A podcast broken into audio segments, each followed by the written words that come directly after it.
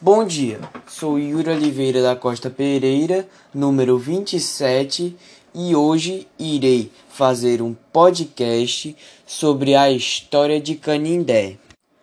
Canindé é um município brasileiro do estado do Ceará, localizado no norte do estado. Canindé é a região das nascentes às margens do rio Curu e seus afluentes.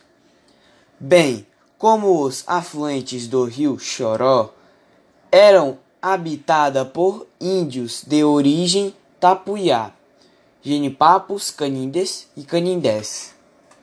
A partir do século XVII, os portugueses começaram a ocupar estas terras via o sistema de Seis Marias para a criação de gado e a lavoura no ciclo econômico de carne de sol e charque.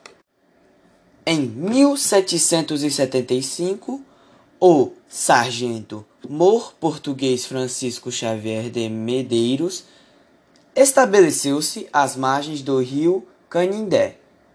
É, lo, é, logo depois iniciou a construção de uma capela em honra a São Francisco das, das Chagas, que é o marco histórico e religioso de Canindé.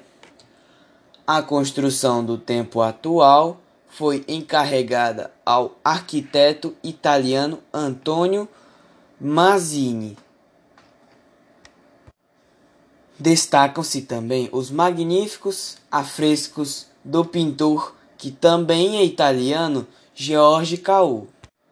Esta capela ficou pronta em 1796, depois de disputas jurídicas e paralisações devido à seca de dos três setes.